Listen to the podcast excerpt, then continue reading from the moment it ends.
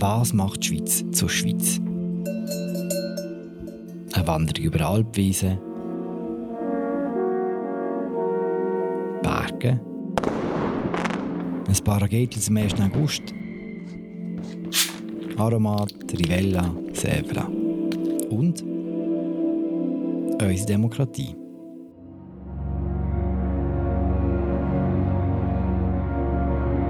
Vor 175 Jahren ist die moderne Schweiz erfunden worden.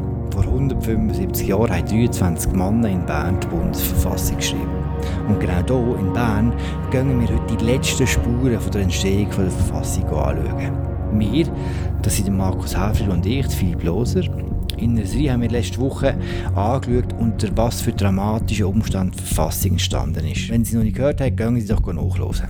Für die letzte Folge von unserer Serie zur Bundesverfassung haben wir uns etwas Spezielles überlegt. Und zwar haben wir heute einen speziellen Gast.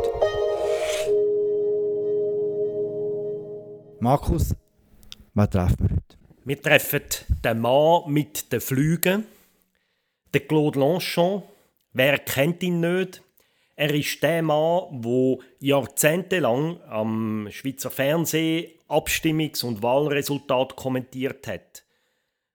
Claude Lanchon, er ist Historiker und Politologe, aber eben, er ist nicht nur Spezialist für Abstimmungen. Er macht seit vielen Jahren macht er auch so historisch-politische Stadtführungen in Bern. Es gibt, glaube ich, niemand, wo genauer weiß, was sich wo, an welchem Ort, in welchem Saal ereignet hat. Und eben auch die dramatische Geschichte von 1848, wo die sich genau ereignet hat und was man von dieser Geschichte heute noch sehen kann. Und darum, der Claude Longchamp ist jetzt unser Stadtführer durchs Jahr 1848 in Bern. Also komm, wir gehen. Wir haben abgemacht von der Heilige Geistkille. Bis gerade.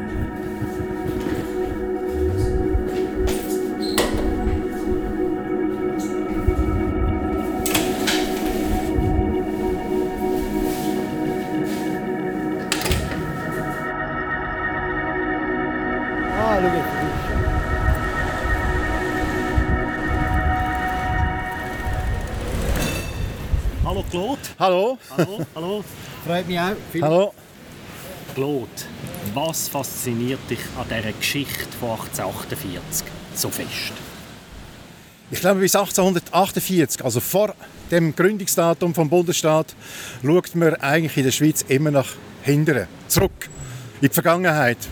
Der Erfahrungsraum, wo man sich erarbeitet, ist der Maßstab. 1848 ist nicht der einzige, aber einer von diesen ganz wenigen Orten, wo man nach vorne schaut. Plötzlich eröffnet sich nicht nur ein Erfahrungsraum, sondern ein Horizont. Ein Horizont von der Zukunft, ein Horizont von Möglichkeiten. Und der wird effektiv genutzt, einen modernen Bundesstaat zu gründen, in eine republikanische Form zu gründen, in, einer, in Europa, wo voller Monarchien ist. Und der wird eigentlich genutzt, um den Durchbruch zur Industrialisierung zu schaffen und auch zur Modernisierung der Gesellschaft.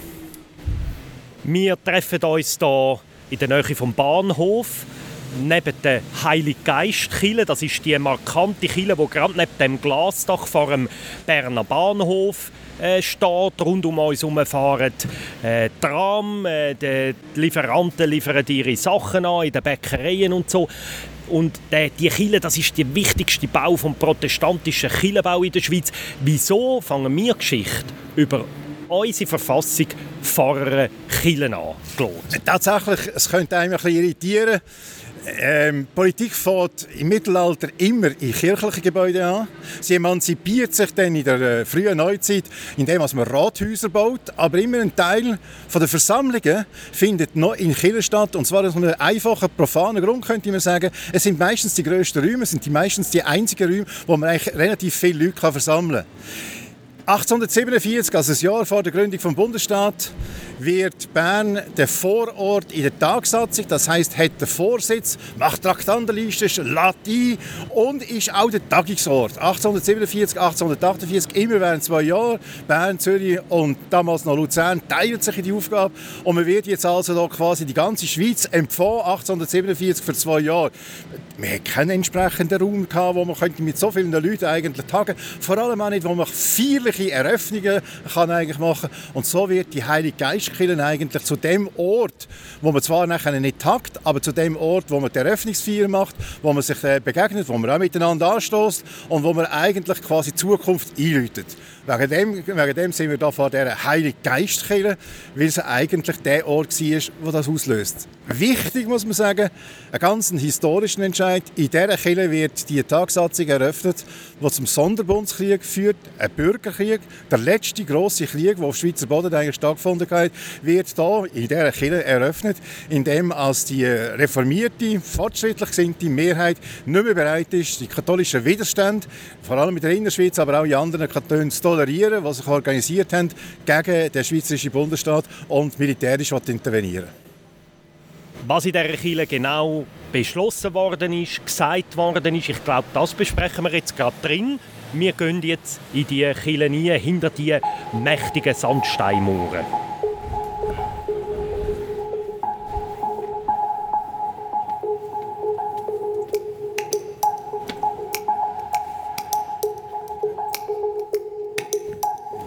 Wir sind jetzt in dieser Heiliggeistkirche ein Kuppelbau mit zum Teil so rosaroten Stuckverzierungen und ringsum so eine, eine erhöhte eine Art wie eine, eine Balustrade oder eine, eine Empore, mächtige Säule, wirklich Kircheninterieur, Gesangbüchli liegen da oben.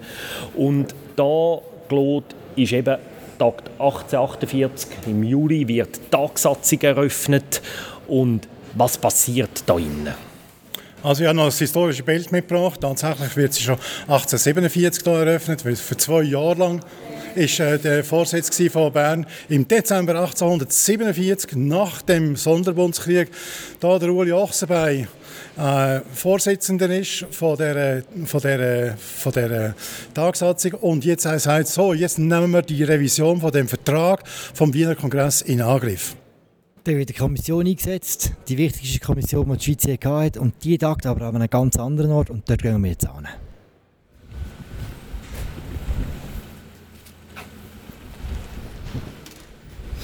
Ich glaube, wenn ich es richtig sehe, stehen wir hier vor einem Restaurant. Wo sind wir genau? Wir sind heute vor einem Restaurant zum äußeren Stand. Das ist allerdings erst seit 1980 ein Restaurant, weil es ist im 18. Jahrhundert, wo man das Gebäude gebaut hat, darum auch die barocke, die barocke Fassade.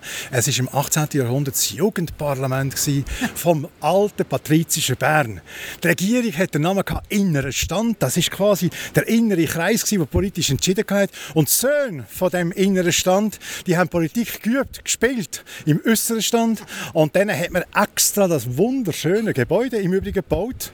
Man erinnert sich heute, das Jugendparlament hat immer ein eigenes Gebäude von der Stadt Bern, aber damals hat man also denen das Gebäude gebaut und man hat ihnen zwei Rebberge in der Watt zur Verwaltung übergeben und mit dem haben sie müssen das Haus verwalten, bezahlen und unterhalten im 18. Jahrhundert. Und was während der äh, Verfassungszeit passiert ist, das können wir innen besprechen, würde ich sagen. Gehen wir mal rein. Wo geht es durch? Geht Vielleicht kann man da schon rein, sonst gehen wir auf der Seite rein.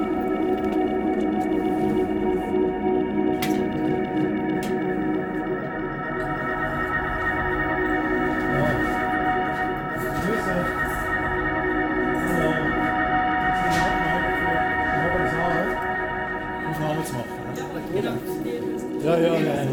Einmal mehr.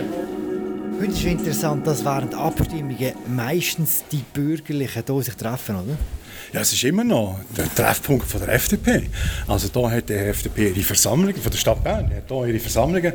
Witzigerweise ist das Haus nebenan, das Volkshaus, dort hat die SP dann jeweils ihre Versammlungen. Das hat sich auseinanderdividiert, die zwei quasi Protagonisten von der Moderne, hat sich auseinanderdividiert, wie der Hegel gesagt hat.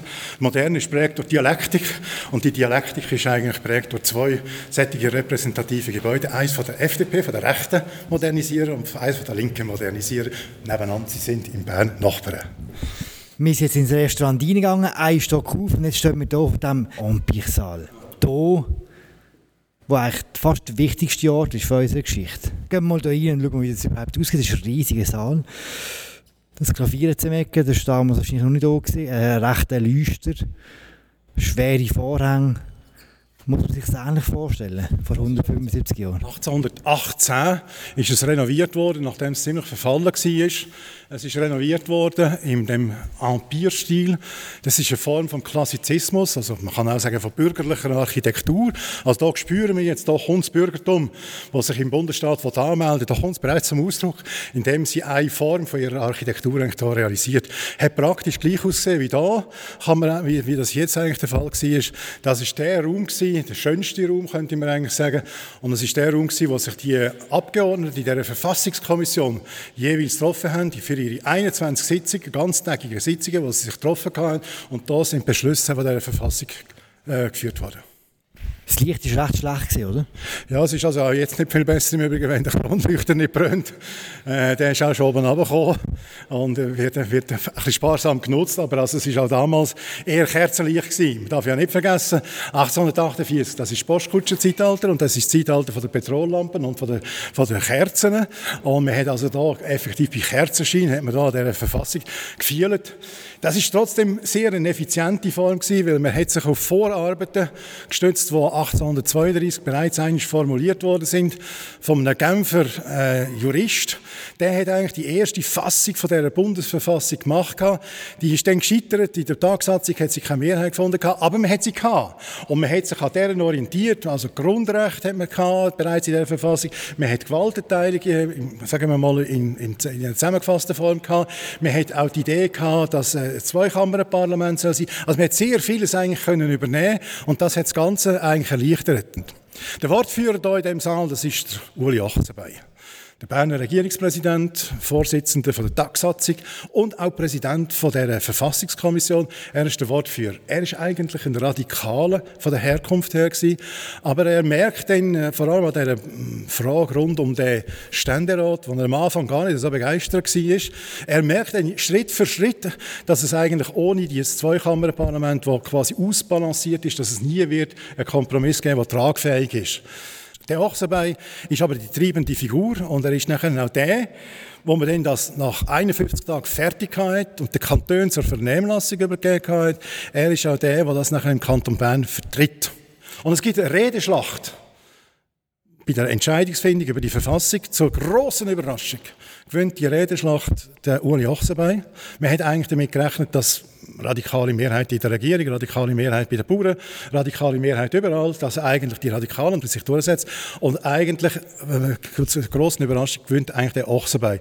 Und das ist der Durchbruch, könnte man eigentlich sagen, zu der Bundesstaatsidee eigentlich sein, weil Bern ist der grösste, bevölkerungsreichste Kanton gewesen.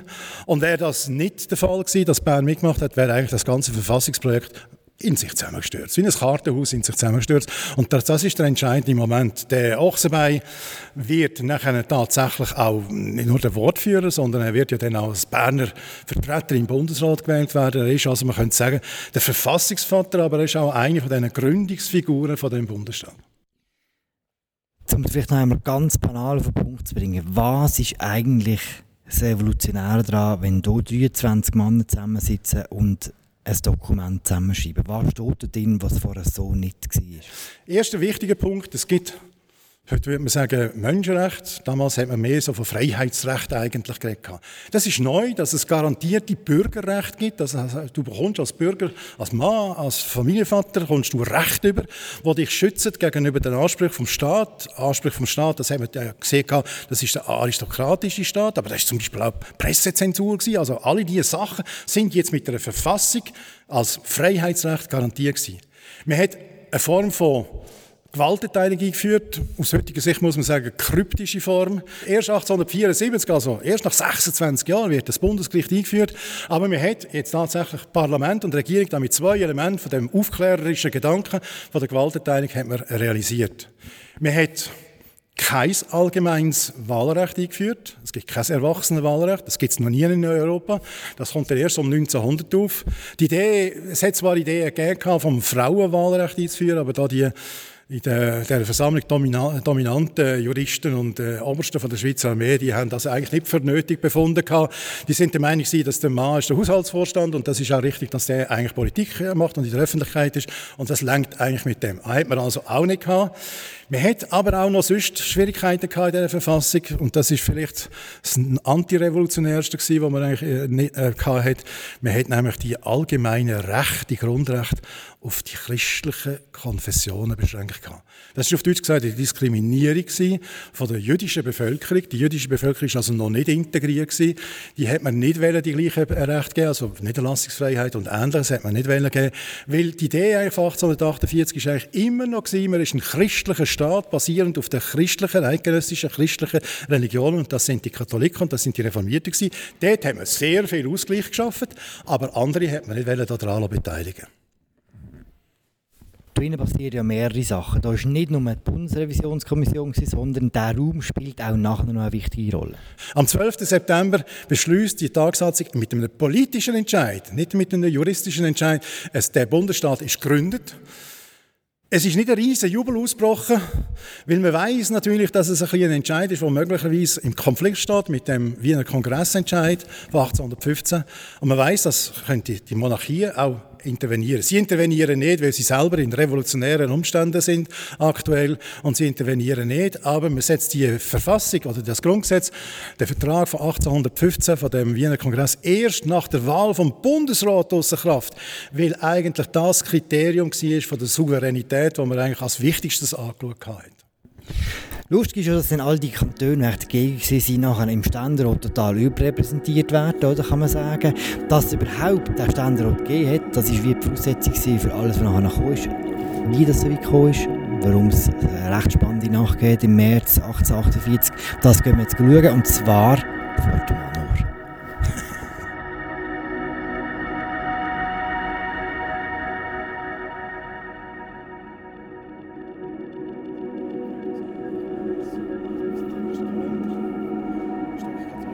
vor dem Manor. Hauptsitz im Zug. Ah ja. ja, ja. So. Markus, wo stehen wir da? Da Gewerbe. wir sind jetzt ein paar hundert Meter in die Berner Altstadt abgelaufen, in die historische Altstadt über die gepflasterte Märtgasse. Und jetzt stehen wir hier vor einem prächtigen Gebäude, Sandstein wieder, mit diesen Lauben vorne dran, mit so Verzierungen ähm, an den, an den Wänden. Heute ist da der Manor drin, also hey, Claude, also 1848 Geschichte. Also den Manor hat es da sicher noch nicht gegeben, oder? Def definitiv nicht, aber wenn man die Fassade ganz genau anschaut, hat es noch so ein markantes Wappen. Und das Wappen ist eigentlich das Wappen der Schmiede. Die Schmiede sind eine von den vier Gesellschaften in Bern, die politische Bedeutung bekommen haben und quasi eine Art Quartierverwaltung gemacht haben und Einsätze im kleinen Rat haben, im alten Bern. Und jetzt hier, die Schmiede, die haben also hier ihr Gesellschaftshaus gehabt, das war ihr Treffpunkt gewesen. Die haben meistens eine Art äh, Treffpunkt mit einem Restaurant, würde man heute sagen, und sie haben vor allem auch hier jeweils ihre Versammlungen gehabt. Das sind auch die Schützen, das sind auch andere, die immer wieder hier ein sehr traditioneller Berner Treffpunkt ist. Während der Verhandlungen über die neue, von der Verfassungskommission über die neue Bundesverfassung hat es eigentlich nur Freisinnige gegeben. Aber die Freisinnigen sind aufgeteilt in zwei heimliche Lager, nämlich in die reformierten Freisinnigen und in die katholischen Freisinnigen. Die katholischen Freisinnigen sind zwar auch freisinnig, aber sie haben ein bisschen aufpassen nach dem Sonderbundskrieg, dass sie nicht Sachen beschließen, die von ihrer Bevölkerung nicht akzeptiert werden. Darum sprechen sie sich da in dem Zunfthaus zu Schmieden jeweils am Abend vor den Sitzungen, die im äußeren Stand stattgefunden haben, sprechen sie sich da ab und da machen sie dann eigentlich ihre Beschlüsse dingfest, die sie am anderen Tag einbringen in die Versammlung und dann auch den Kompromiss suchen und meistens finden einfach zum Nachfragen. Das heisst, da sind die katholischen Freisinnigen. Das sind die Abweichenden unter dem äh, Munzinger. Das ist der, ein Solothurner, auch von Alten. Äh, und der Munzinger, später nachher der erste, unser erster Finanzminister, der, der den Schweizer Franken eingeführt hat, die treffen sich da, das ist ein katholischer Freisinniger und die treffen sich da, um vor allem um eine Art, sie sind eine Minderheit, sie sind eine politische Minderheit, um quasi sich so zu organisieren als Macht innerhalb von der Verfassungskommission, um ihre Anliegen können durchzusetzen. Bei den Radikalen haben sie gar keine grossen Freunde gehabt, die äh, katholischen Freisinnigen. Bei den Liberalen sehr wohl. Die liberalen Freisinnigen und die äh, katholischen Freisinnigen die haben eigentlich gemeinsam einen Rechtsstaat durchsetzen, wo der Take-off zur Industrialisierung kann eigentlich bewilligen. Jetzt wie muss man sich das vorstellen? Ist damit das auch recht feuchtfröhlich zugegangen da innen? Hat man da eigentlich Bier oder Wein getrunken in dieser Zeit? Ja, das ist, das ist gut. Also feuchtfröhlich ist es tatsächlich äh, zu und her gegangen. Das ist äh, bei all diesen Feierlichkeiten ist da meistens ziemlich viel Alkohol geflossen. Und da hat man also tatsächlich, das ist schon fast ein bisschen revolutionär gewesen, da hat man tatsächlich Bier getrunken. Äh, das normale Getränk bis Mitte des 19. Jahrhunderts ist der Wein. Das, das ist das Getränk von der Reformation da im Staat Bern. Bern hat das durchgesetzt mit einer protektionistischen Maßnahme und Bier wird eigentlich erst sehr spät eingeführt, faktisch erst in den 1860er Jahren. Und die, die vorher schon Bier ausgeschenkt haben, das sind, Art, das sind Protagonisten von der Zukunft. Das sind die, die daran gedacht haben, wie es eigentlich könnte sein.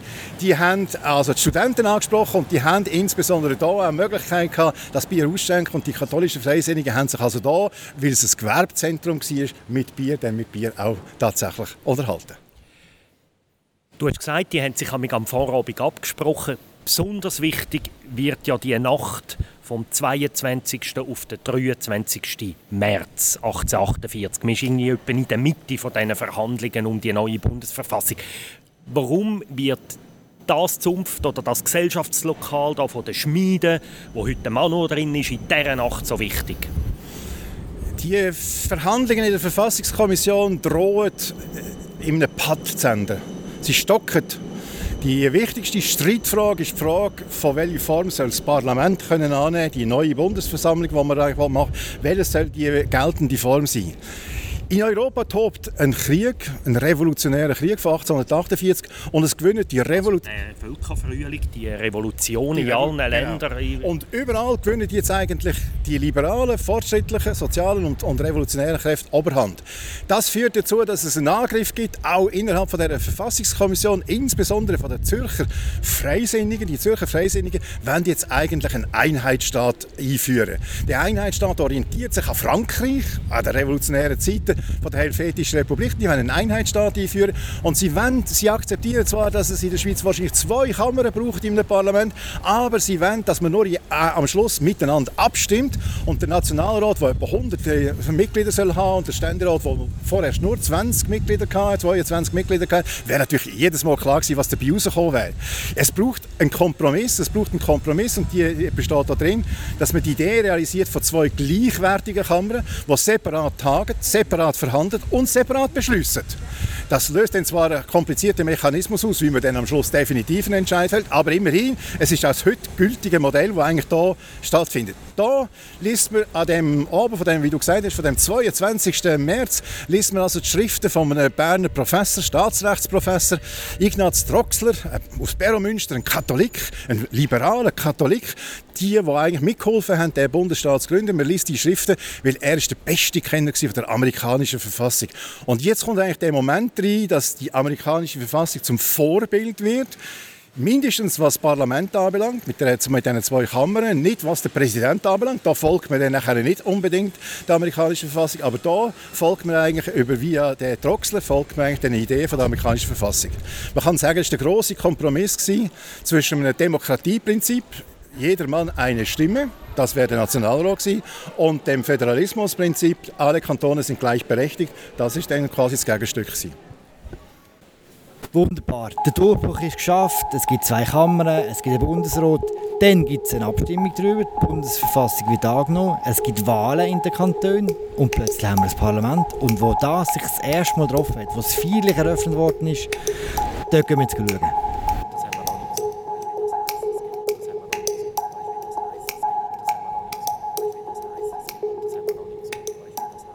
Wir sind rechts übergestochen. Wir stehen jetzt vor einem Haus, das angeschrieben ist mit Restaurant du Théâtre. Claude, Warum hat sich die Bundesversammlung das erste Mal hier innen getroffen? Das sind ganz einfache Gründe. Das war der grösste Saal, der nicht in einer Kille war. und jetzt haben wir es also, also die Erinnerung an die Kille, das ist halt doch noch zu fest mittelalterlich geprägt gewesen, oder? Heilige Geist Kille, das wäre jetzt also für den Bundesstaat schon eine rechte Zumutung gewesen, muss man sagen. Jetzt trifft man sich also da im Gesellschaftshaus, also das ist auch so eine Art, eine, äh, eine gewerbliche Form gewesen, könnte man sagen, in einem Gesellschaftshaus. Ein, äh, ein Haus, das eine bestimmte, sehr grosse Bedeutung hat, ist nämlich die erste Aktiengesellschaft, die in Bern ein Haus baut und es ist dann auch gleichzeitig unser erstes erste Restaurant. Man kann hier ein Konzert spielen und man zieht Künstler an. Die Künstler wollen etwas ganz Neues, Revolutionäres. Die wollen Kaffee.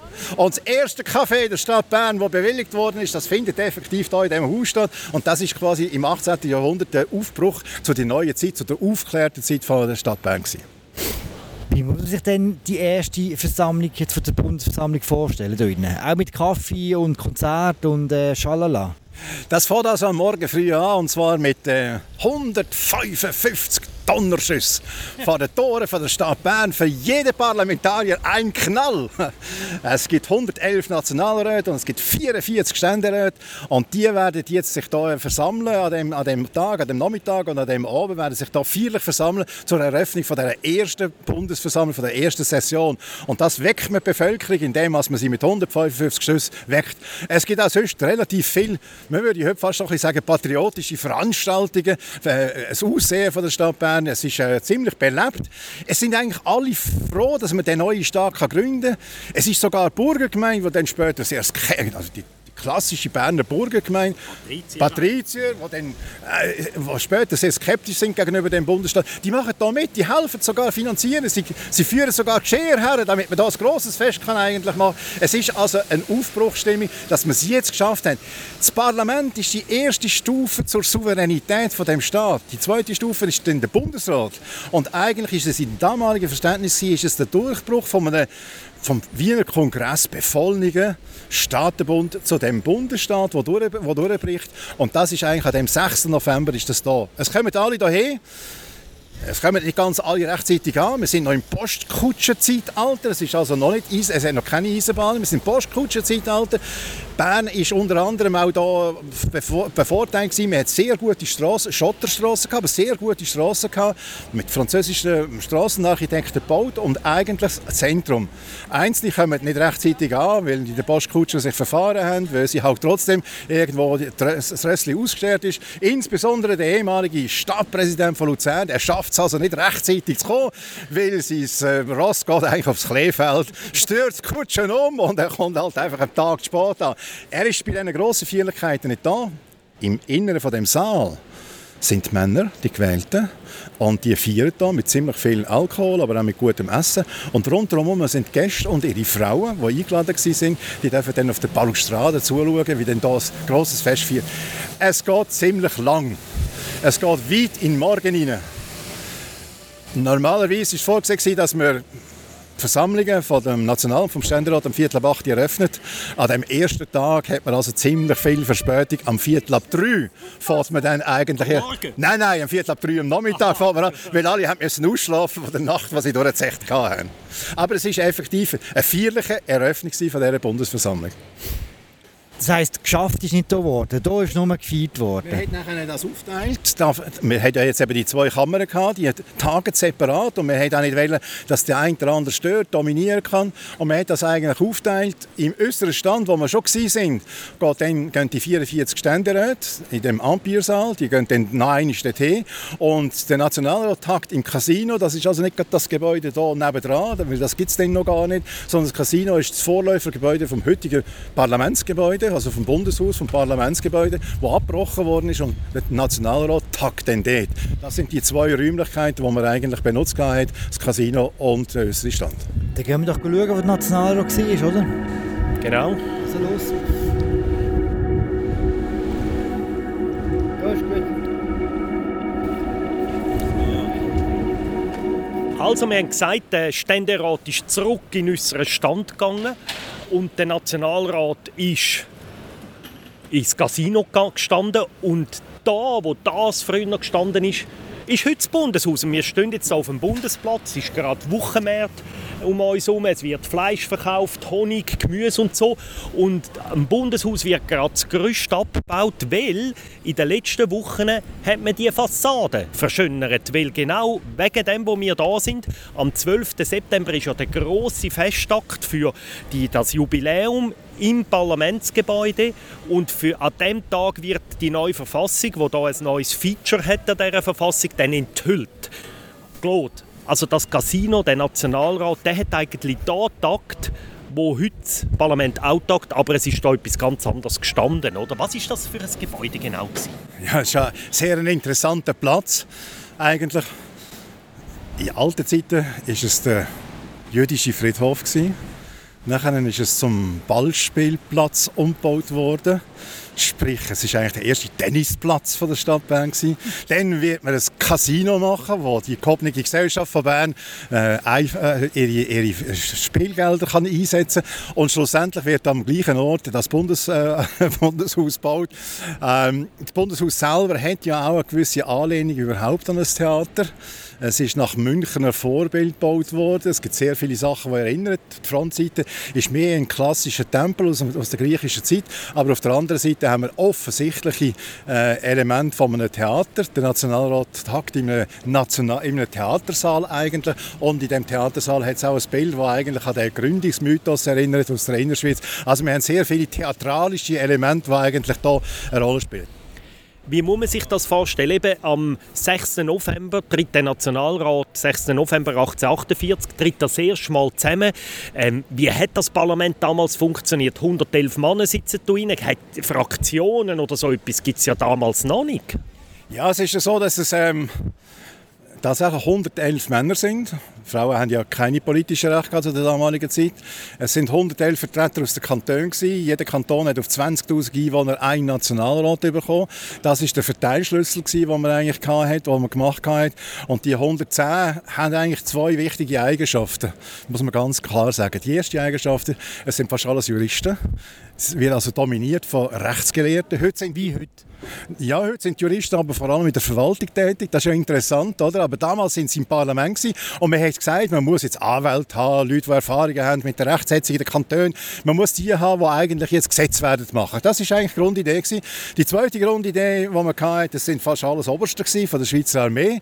Das ist eigentlich Geburtsort. Thun ist eigentlich, wenn wir sagen, der Geburtsort von der Vorstellung von einem Bundesstaat, von dem, äh, von dem Bundesstaat, der ein Kompromisswerk soll sein, aber eigentlich geeint gelenkt worden ist durch die Schweizer Armee. Und sehr viele sind... Also die dort alle in der Ausbildung ja, sind. Die, die Generalstabsausbildung eigentlich gemacht oder sind in einem kantonalen Heer Oberst geworden und dann sind sie da delegiert worden. Und da ist es also schon, das ist schon prägt gewesen, muss man auch ganz klar sagen.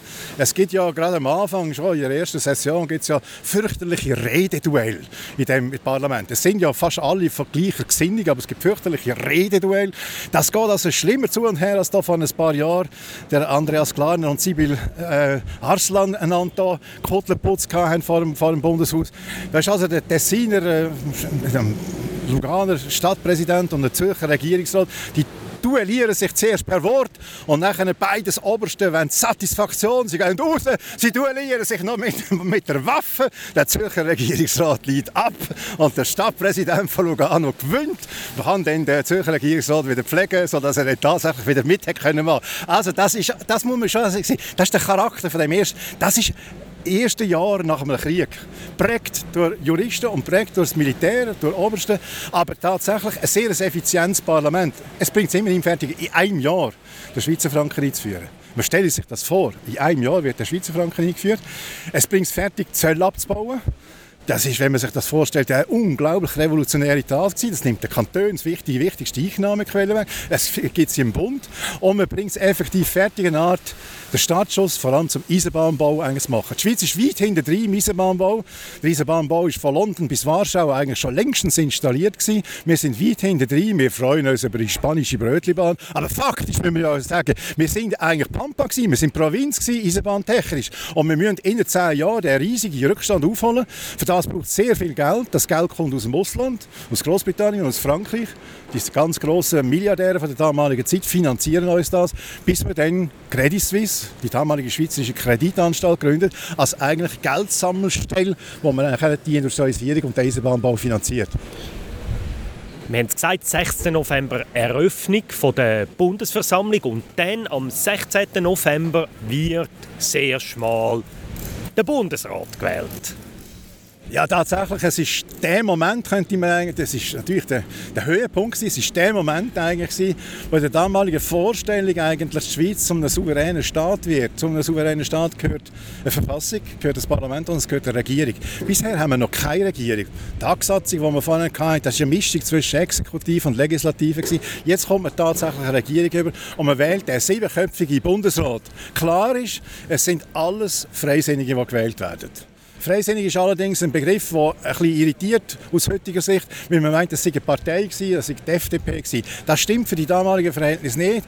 Es gibt eigentlich drei, drei Fraktionen in, in dem Nationalrat. Es gibt eine linke Fraktion, radikal, es gibt eine Mitte-Fraktion, liberal, und es gibt eine rechte Fraktion, konservativ. Damit es zu einer Mehrheit kommt, brauchen es zwei, zwei von diesen drei Fraktionen müssen zusammenarbeiten. Und das sind die Liberalen und das sind die Radikalen, die zusammenarbeiten. Heute fasst man das als freisinnig zusammen, aber für die damalige Zeit gibt es noch nicht allzu viel Sinn. Die Liberalen und die Radikalen die wählen zusammen den Bundesrat, die Konservativen werden ausgestochen. Sie haben in dem Bundesrat keine Vertretung. Es ist heute nicht ganz sicher, aber wahrscheinlich sind es vier Radikale und drei Liberale gewesen. Aber nicht jeder ist so eindeutig politisch festgelegt, dass es auch könnte sein, dass es drei Radikale und vier Liberale sind, die damals gewählt worden sind. Die werden die elf Wahlgänge gewählt, die Bundes elf Wahlgänge. Elf Wahlgänge braucht es, dann haben wir einen Bundesrat. Und jetzt gehen wir dort schauen, wo der erste Bundesrat tagt hat. Und dann können wir vielleicht auch noch ein bisschen darüber reden, wer dort eigentlich überhaupt reingehockt ist. Okay. Wir laufen mehrere hundert Meter noch weiter runter in der Altstadt, ins, ins Herz von der UNESCO-Altstadt von Bern, zum Erlacherhof.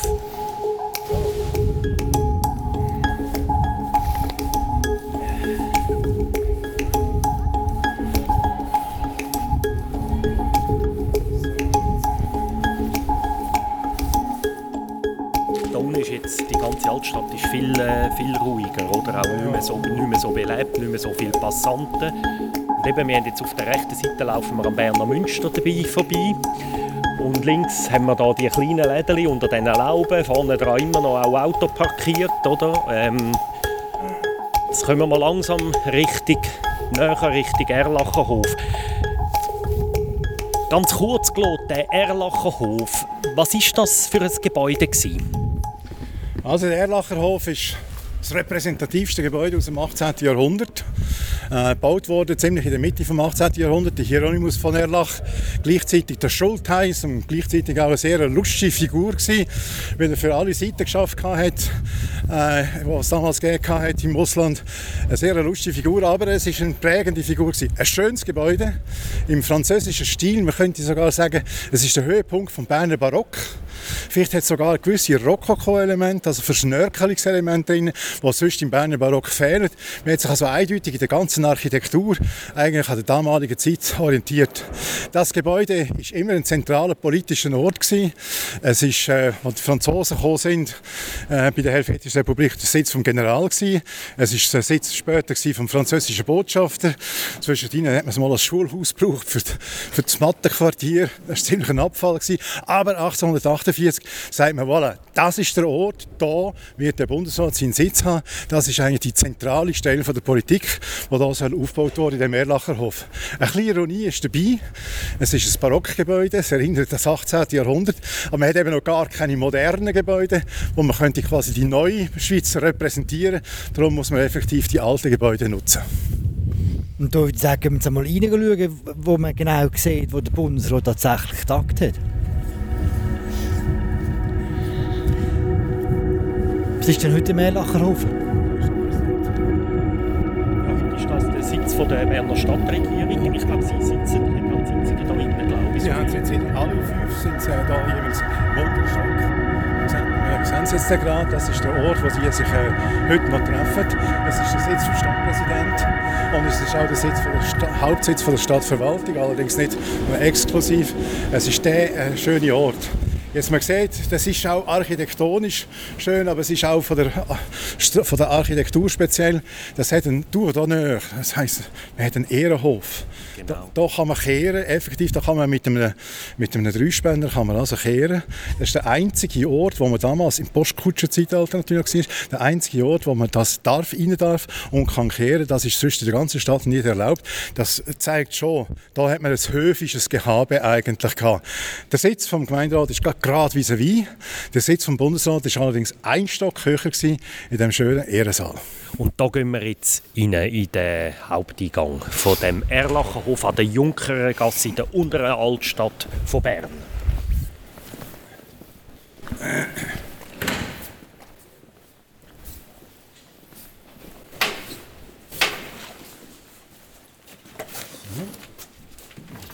Gut.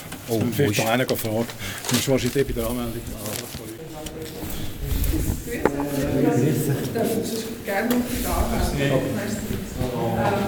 Ja.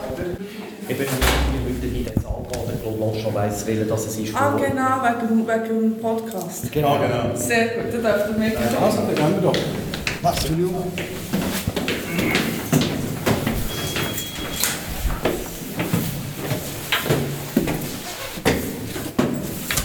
Das ist gerade die Tür. So. Genau. Merci vraiment.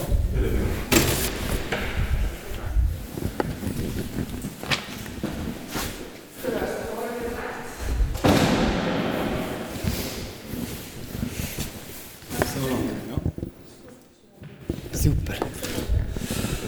Oh wow.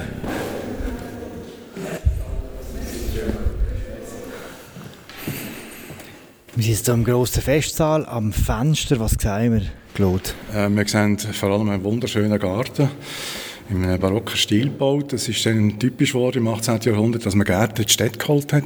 Das haben wir vorher nur auf dem Land kennengelernt. In der Stadt ist es viel zu eng gewesen. Und jetzt kommt das Repräsentationsbedürfnis dazu.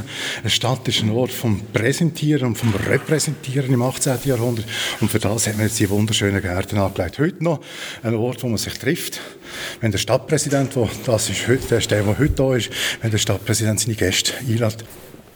Lacherhof, ist das der Ort, wo der Bundesrat sich zum allerersten Mal getroffen hat? Also drinnen hat er Sitzungen gehabt. Tatsächlich ist es der Ort, wo der Bundesrat seine Sitzungen abgehalten hat. Nebendran haben wir ein kleines Räumchen, das ist heute das Büro vom Stadtpräsidenten von der Stadt Bern. Das ist damals der Sitz vom Bundeskanzler also von der obersten Spitze eigentlich, kann man sagen, von der Verwaltung war.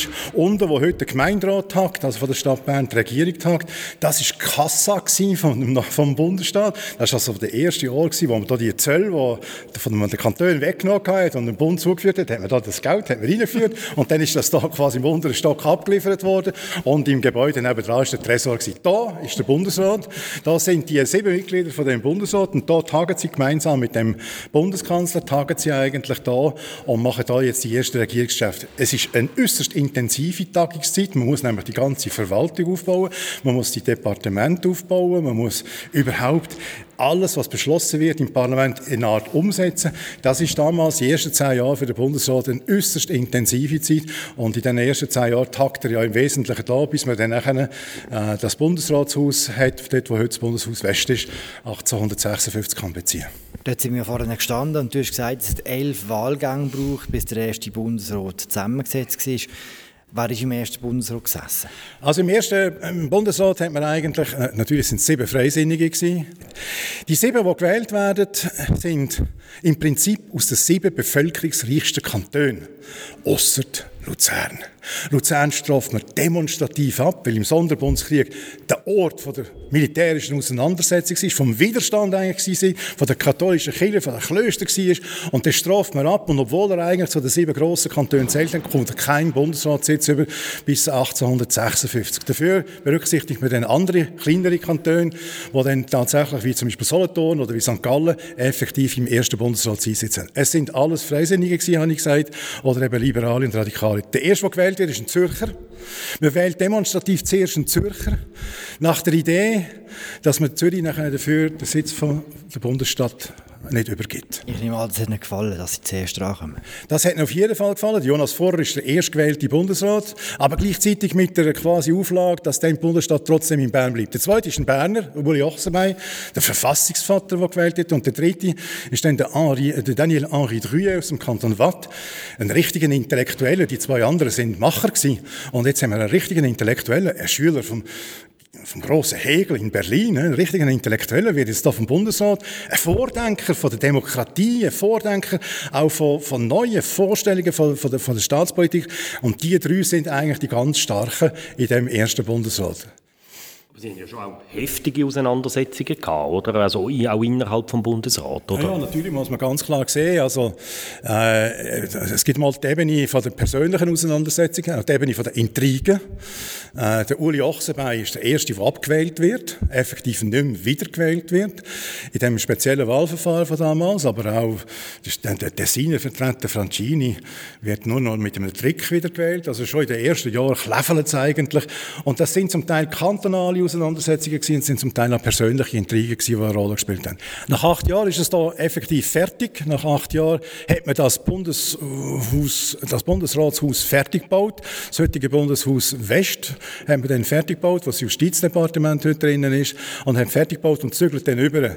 Damals, äh, es ist da natürlich auch eine spezielle Ver Ver Ver Verhältnis gewesen. Man hat ja sieben Departemente gegründet, der Bundeskanzlei, und man hat 80 Angestellte gehabt. Hm?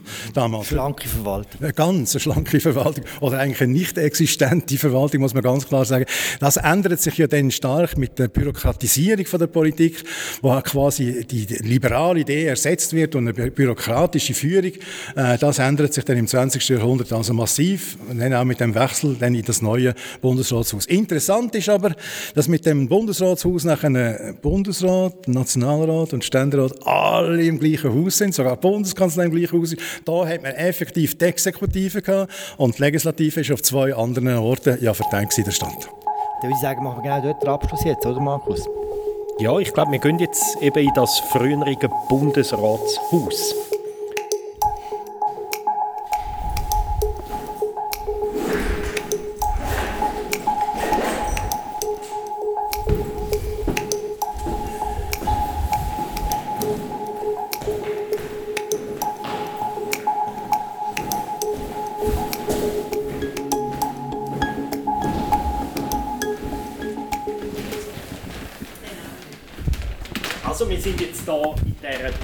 Parlamentsbibliothek. Frau Kutschera, die Leiterin, hat uns gerade erklärt, was da innen heute passiert. Es ist so eine typische Bibliothek, Bücher sind die Regale und es gibt oben wie noch einen zweiten Stock, der eingebaut ist oder mehrere obere Stöcke, die da drin eingebaut sind in diesen Raum. Aber man sieht, das ist später einmal gekommen, weil der Raum ist einmal der Nationalratssaal gewesen, Claude Lanchon. 1856 ist das Haus fertig gebaut worden. Man hat äh, etwa acht Jahre gebraucht nach der Gründung vom Bundesstaat, bis man das erste repräsentative Gebäude vom Bundesstaat selber hatte. Bisher ist man überall im Provisorium. Die meisten sind im barocken Stil. Die meisten sind, haben Erinnerungen an das äh, patrizische Bern eigentlich gehabt. Und jetzt hat man also 1856 das erste Mal mit dem Bundesratshaus, wie man es nennt, haben wir eigentlich so ein repräsentatives Gebäude gehabt. Da ist der Nationalrat, da ist der Ständerat, da ist die Bundeskanzlei im Übrigen, sind alle drin gewesen. Und da ist der Bundesrat drin. Heute ist ja das äh, wieder ein bisschen mehr verteilt, weil man nachher die, das eigentliche Bundeshaus gebaut hat, 1902 eröffnet und damit die Trennung vom Parlament und auch von der Exekutiven eigentlich stattfindet. Jetzt da effektiv, da, sind also die 111 ersten Nationalräte, die da gewählt worden sind, die sind, haben also da einen Takt gehabt. Wir haben also da noch sehr eine, eine eigene Sitzordnung gehabt. Äh, Im heutigen Sinn ist es weniger organisiert und weniger reglementiert gewesen. Es hat etwa drei Gruppierungen gegeben, eine linke, eine Mitte und eine rechte. Äh, ideologisch gesehen oder weltanschaulich gesehen sind es radikale, liberale und konservative gewesen, aber mit sehr vielen regionalen Einsprengsel könnte man sagen. Und es ist nicht immer ganz klar gewesen, wer in welcher Fraktion oder Gruppierung eigentlich gesessen ist. Claude, du hast jetzt, du hast jetzt ein Leben lang, ein Berufsleben lang mit der Politik beschäftigt, du hast dich jetzt mit der Politik von, von damals beschäftigen. Wenn du dir die Geschichte vergegenwärtigst, von 1848 und vorher, was hat sich ins Heute transferiert? Was hat sich bewahrt? Ja, 1848 ist schon mal äh, schon einer der markantesten Einschnitte in der, in der Schweizer Geschichte. Ich glaube, die Historiker sind sich heute eigentlich einig. Ähm, die Reformation ist ein Einschnitt. Die französische Revolution ist ein Einschnitt und die Gründung des Bundesstaats sind ein Einschnitt. Man kann vielleicht auch noch beifügen, die Einführung vom Frauenstimmrecht sind so ein Einschnitt. Das sind so ganz grosse Einschnitte. Also wir gehören zu den ganz wichtigen Moment. Jetzt, was ist, was ist glückt 1848? Es ist eine Staatsgründung. Nachdem mehrere Anläufe missglückt sind, dank einem Kompromiss gelingt eigentlich jetzt eine Staatsgründung. Heute ist man überzeugt, dass sowohl der Kompromiss entscheidend war für die Dauerhaftigkeit, dass es bewährt hat, aber auch, dass ein wirtschaftlicher Take-off stattgefunden hat in den Jahren nach dem, nach dem unmittelbaren Bundesstaatsgründung. Es kommt zur Eisenbahn, zum Eisenbahnwesen. Das verändert eigentlich die ganze, die ganze Wirtschaftssituation und es kommt zur Industrialisierung und das sind die tragenden, tragenden Kräfte. Entscheidend ist aber auch dass es eine liberale Elite gegeben hat, entstanden in den 1830er Jahren gegenüber noch den Restbösten, die man hatte, von dem, Patri von dem patrizischen Staatswesen gegenüber der katholischen Kirche und die liberalen, radikalen Kräfte wollen jetzt eigentlich einen Staat gründen. Die meisten haben eine universitäre Ausbildung können machen, sind Juristen gewesen, die sie haben eine militärische Karriere gemacht, sie haben einen sehr homogenen Hintergrund eigentlich gehabt und sie bilden eigentlich die zentrale, man könnte sagen, die zentrale Achse von dieser Bundesstaatsgründung. Das sind drei sicher sicher wichtige Elemente, warum es bewährt war, warum es geblieben ist. Es gibt ein paar Sachen, die sind noch nicht spruchreif gewesen. Wir sind 1848 nicht wie heute eine halbdirekte Demokratie mit Volksabstimmungen gewesen. Wir sind eine repräsentative Demokratie nach amerikanischem Vorbild gewesen. Letztlich mit drei Parteienrichtungen, wovon zwei regiert haben und eine in der Opposition war. Wir, sind, wir haben kein Frauenstimmrecht gehabt, wir haben keine Volksabstimmungen gehabt, wir haben nur eine unterentwickelte Gewaltenteilung gehabt und wir haben auch Einschränkungen gehabt bei den Grundrechten und bei den politischen Rechten, die heute eigentlich nicht mehr akzeptabel sind. Aber grundsätzlich schon eine gefreute Sache. Ja, ja, es ist, äh, ja, natürlich, ja, ich meine, es ist markant. Vor allem das Markanteste fällt ja eigentlich auf. 1848 gibt es ja in, in, in Europa, in sehr vielen Ländern, gibt es revolutionäre Umstürze und Bewegungen. Das fährt in der gleichen Zeit. Wochen sogar. Es fährt auch in Frankreich, es geht über in Bayern, es geht nachher über nach, äh, nach äh, Wien und nach Budapest, nach Berlin. Es ist in Italien, überall haben wir eigentlich die Bewegung gehabt. Bei uns, wir sind sogar einen Schritt voraus gewesen. Wir haben ja eigentlich die politische Auseinandersetzung ein Jahr vorher gehabt, mit dem Sonderbundskrieg, dem Bürgerkrieg. Das ist eigentlich schon vorbei gewesen, wo es in Europa losgegangen ist. Und wir haben schon können an der Aufarbeitung und an der neuen Zusammenarbeit können arbeiten, während es überall eigentlich noch die grosse, äh, die grosse revolutionäre Auseinandersetzung gegeben hat. An den meisten Orten, das muss man auch sagen, und das ist vielleicht das Bemerkenswerteste von 1848, an den meisten Orten gewinnen die Monarchie zurück, ab 1849. Praktisch alle gehen zurück. Dänemark ist so eine Semi-Ausnahme, Semi wo auch ein bisschen der 1848er Geist bleibt, aber ansonsten bleibt er eigentlich nie mehr, außer in der Schweiz. Also können wir sagen, das einzige revolutionäre, dauerhafte Staatsgründung von 1848 ist der Bundesstaat, der hier in dem, in dem Saal sein, sein erstes Nationalratsparlamentsgebäude hatte. Claude Lanchon, danke vielmals für die wahnsinnig interessante Führung. Super. Ja, wir können, glaube ich, nichts mehr hinzufügen. Gut.